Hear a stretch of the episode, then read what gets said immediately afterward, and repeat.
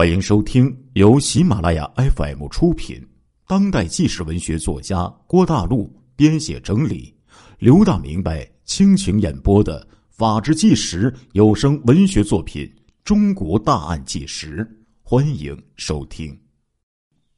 这时候，大家呢都把鞋给脱掉了，挂在自己的腰上，光着脚向前爬行，翻上这座山梁。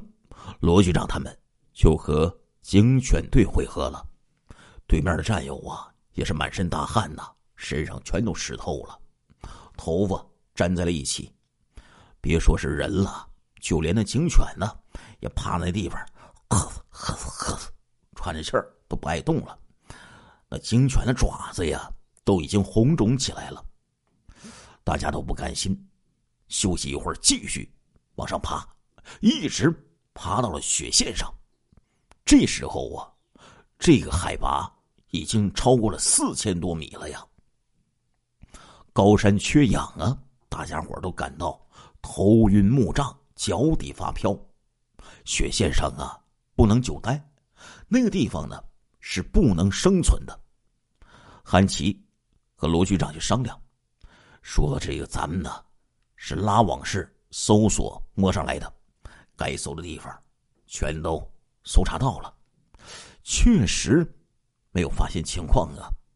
按照指挥部的要求，已经搜到了雪线上方，而雪线之上，犯罪分子应该无法逃藏匿的。应该说，大家已经出色的完成了搜山任务，大家可以全线返回了。搜山时候的紧张，到了下山的时候，这个精神上。就松懈下来了，大家互相看了一看，这才感觉大家彼此的形象都挺可笑的呀。哎呀，全都不像警察了，什么毛背心啊、尼龙裤啊都脱了，爬出一身大汗呢。到了山上，又骤然变冷，身上头上蒸腾着白气，那狗也冷啊，都依偎在这个训犬员的身上。武警战士。那就更辛苦了，他们是长枪、钢盔，背着这个子弹袋啊，全副武装啊。哎呀，带队的中校呢，要求他们还不能随意的解开军衣，一个一个都是临战状态，他们的体能啊，消耗的特别大。从这个主峰上撤下来的时候，天色就已经快要黑了，大家都很疲劳。这时候，警犬。也走不动了，三条警犬呢，都是大家伙轮流给背下来的。哎呀，不过呢，他们圆满的完成了任务，精神上是轻松的。由昌吉州刑侦科带领另一队，与罗振海、韩琦所带的这一队所遭遇的情形啊，基本上相同。苏山的指导思想，一是由于这个哈族群众多次的。异常反应，警方不排除犯罪嫌疑人有隐藏在山上的可能性。同时呢，自八幺九案以来呀，城市和城市间的公路上处处设卡，盘查严密，犯罪嫌疑人想携枪携款通过卡点那十分困难。而天山附近的游牧地区，地旷人疏，牧民。居住分散，犯罪分子便于潜伏。经过大规模的搜山，警方掌握了山林的状况。那些地方很难呢长期的生存。就算是犯罪分子真的躲进了山林，那警方的行动啊，也能起到敲山震虎的作用，把这个犯罪分子呀就从山里赶出去。九月二号，杨德禄、刘晓辉依照公安部白景富副部长的指示，来到石河子，亲临指挥。这时候呢，犯罪嫌疑人的模拟画像就拿给了那个鞋匠刘兵，还有朱新志，反复进行回忆，而且呢，并没有在其他场合再见到过这个冯包人。单孝夏带领刘兵查看派出所保存的幺四七团的这个户籍卡，从照片上，这个刘冰呢没有辨认出封包人。之后呢，带着这个刘冰啊，查看了幺四七团两牢释放人员的照片，刘冰也没有辨认出啊这个封包的人。这时候，刘冰想起来和这个封包人谈话的时候提到了粮站，油库人员也都已经找到了，向他们展示啊犯罪嫌疑人模拟画像，他还没有能认出相似人员，他们本人呢也没有发现其他问题，这可咋办呢？这时候啊，警方排查出了各种疑问。包括摩托车那边，也没有查出有力的线索。新疆方面就开始查多出来的一些北京人，虽然反映上去了一些线索，但都是似是而非。很多情况呢，因为种种原因，未能够做这个正面的接触。幺四七团排查八幺九边疆宾馆案发期间不在本地的人员中呢。也没有发现可疑的情况。石河子这一边的排查情况似乎也进入了一种焦灼的状态，特别是重中之重的幺四七团场，始终呢没有出现呢一些有线索的情况。所有已知线索当中，只有这个撬棍的线索是明晰的，也是开放式的，背后啊还有挖头。这时候呢，杨厅长啊和这个刘小辉就对这个撬棍的线索十分重视。杨厅长就要求了，对这条线索一定要一抓到底，对所有有气锤的单位全部都要查到。然后呢，这时候他分析说呀，八幺九乌鲁木齐边疆宾馆案件发生到天池案发。这当中有六天时间，这六天犯罪嫌疑人在什么地方呢？第一种可能，犯罪嫌疑人返回了石河子，或者在农八师、农六师、米泉、富康一线呢，可能有落脚点。第二种可能呢，是犯罪嫌疑人在乌鲁木齐到米泉、富康，哎，这一线有落脚点。从警方八月十九号下午起。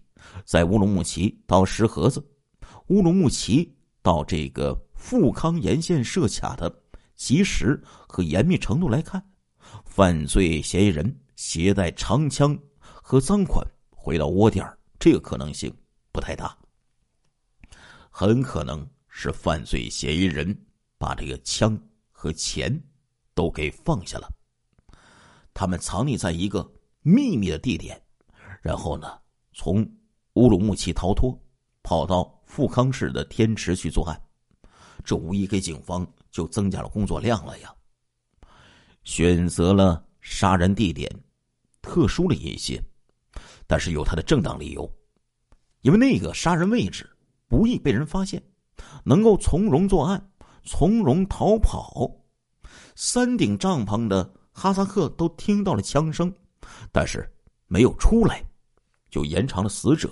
被发现的时间，通过警方对死亡现场的分析呀，最大的可能就是同伙作案、杀人灭口、独吞财产。这个杀戮过程很显然是有预谋的，是事先设计好的。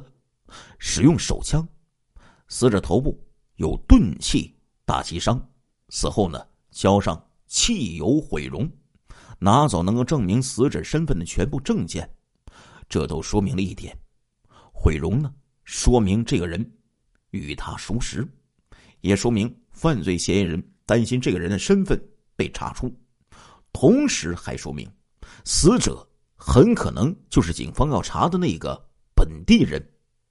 毁容啊，暴露了犯罪嫌疑人的要害，他最担心的地方。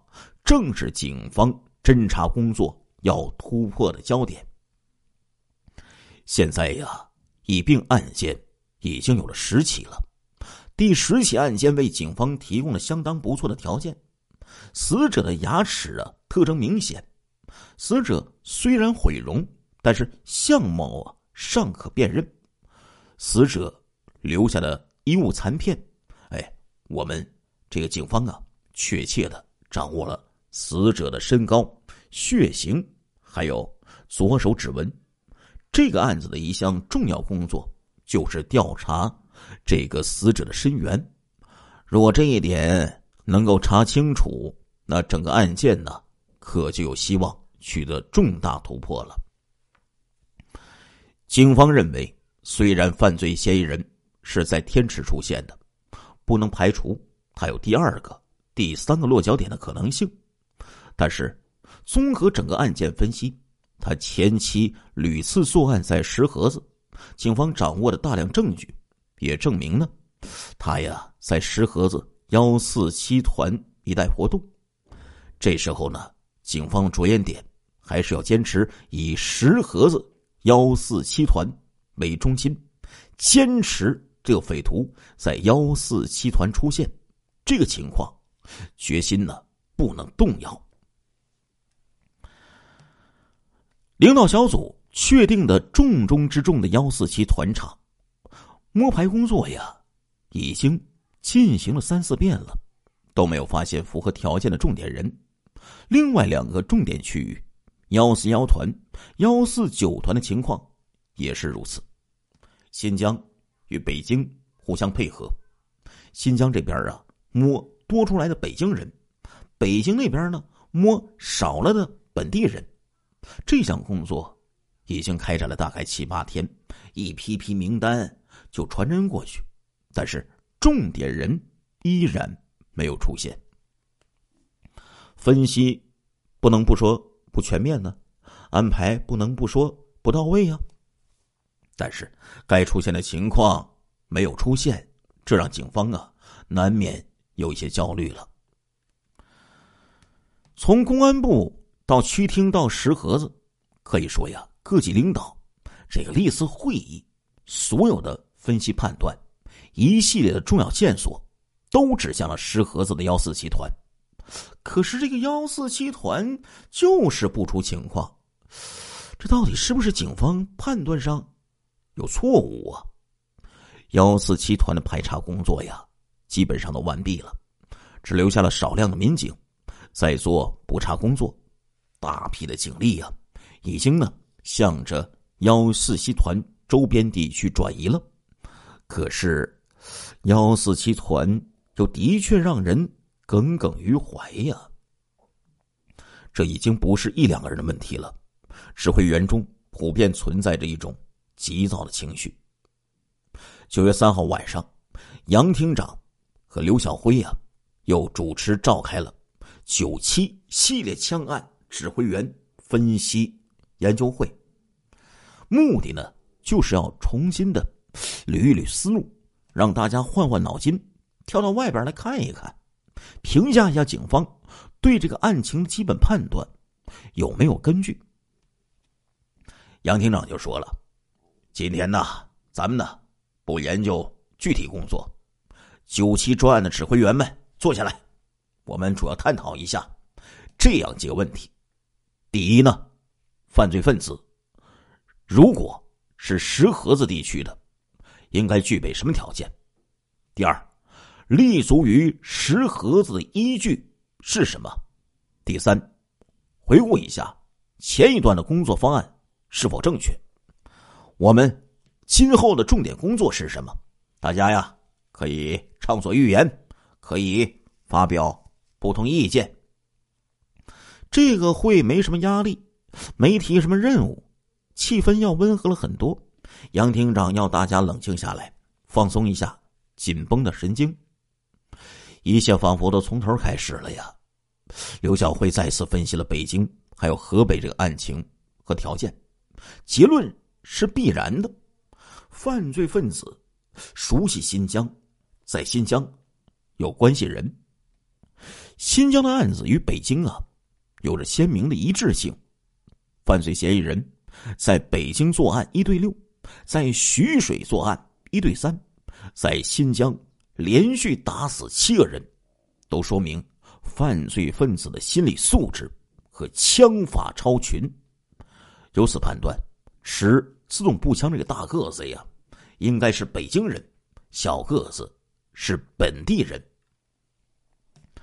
这时候呢，警方啊，就对这个侦查工作的现状分析认为啊，作为侦查员，我们警方必须呢要有耐性，而且呢，为调查这个撬棍的来源呢，江朝元带领着物证组找遍了下野地、墨索湾等所有有这个气锤的地方，足迹踏遍了各团场、各营。地方乡镇所属的加工站呐、修理厂啊等等地点，哎呀，可以说呀，警方啊，这是连续作战，已经好多天了。九月四号，江元朝呢来到了幺四八团的一家修造厂，这里边啊是一个土院子，里边呢有一个敞篷，有一排平房，有这个锻打。铁活的这种气锤，江元朝就把这个撬棍呢拿给这个段工师傅看。段工师傅接过来摆弄了一阵就说：“哎，这撬棍呢像是我打的呀。”江元朝一听，哎，你再看看师傅会不会弄错了呀？段工师傅口气坚定的说：“不会，我打的东西我知道，不会弄错，这就是我打的。”哎，江元朝听到这里呀，心里一块石头落了地，就跟对方聊了起来。这个段工呢姓王，叫做王善华。王师傅就回忆说呀，来打撬棍的是两个男青年，三十多岁吧。时间呢，我记得是在五月底。江元朝就问了王师傅：“你认不认识这两个人呢？”王师傅摇摇头说：“我没见过，是生人。哎呀，找到这个修造厂来的。那他们说话什么口音呢？一个是本地人，另一个好像是外地人，但是哪的口音我可不知道。那这两个人有多高啊？外地那个呀，大概有一米八，很猛。”另外一个呢，有一些矮，一米七左右吧。啊，有那么高吗？江朝元就问。他这么问呢，是因为什么呢？因为在他们的这个专家论证会上啊，依据这个足迹的线索综合分析，高个子身高啊，只被定为了一米七四。王师傅一边说一边比划：“有啊，可高了，这么高呢呀！”哎，撬棍。认上了，两个人来打字也对上了，一高一矮，一个外地口音，一个本地口音也都对上了。应该说，确认这个王师傅就是这个撬棍制作人，没什么问题了。王师傅再次反映，那个大个子身高超过一米八零啊。江元朝这时候打电话呀，就向杨德禄厅长去报告了。立即赶回指挥部。杨厅长听完汇报，很是高兴，派这个重点线索组单孝夏与江元朝一道，再次前往幺四八团查证与犯罪嫌疑人有关的线索。单孝夏和江科长就来到了修造厂，但是先见的是这个修造厂的一个门卫，叫做马永福的。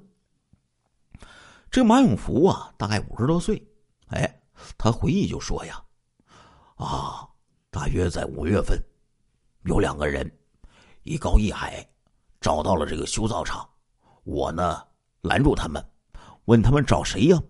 他们说呀，想打两根撬棍。我说断工还没来呢，你们等一等啊。两个人呢就在大门口等了一阵王师傅来了，我就带他们到这个断工房。哎，就让他们联系上了，然后我就回来了。马永福啊，没有反映出其他情况。两个人这时候就找到了段工王善华。这个王善华是四川人，也五十多岁了。他就说：“那天呐，马师傅带来那两个人要打撬棍，我问他们打撬棍是干什么的，他们说呀是拖车上用的。我呢就给他们呀打了两根一根啊八十多公分，另一根呢有一些短。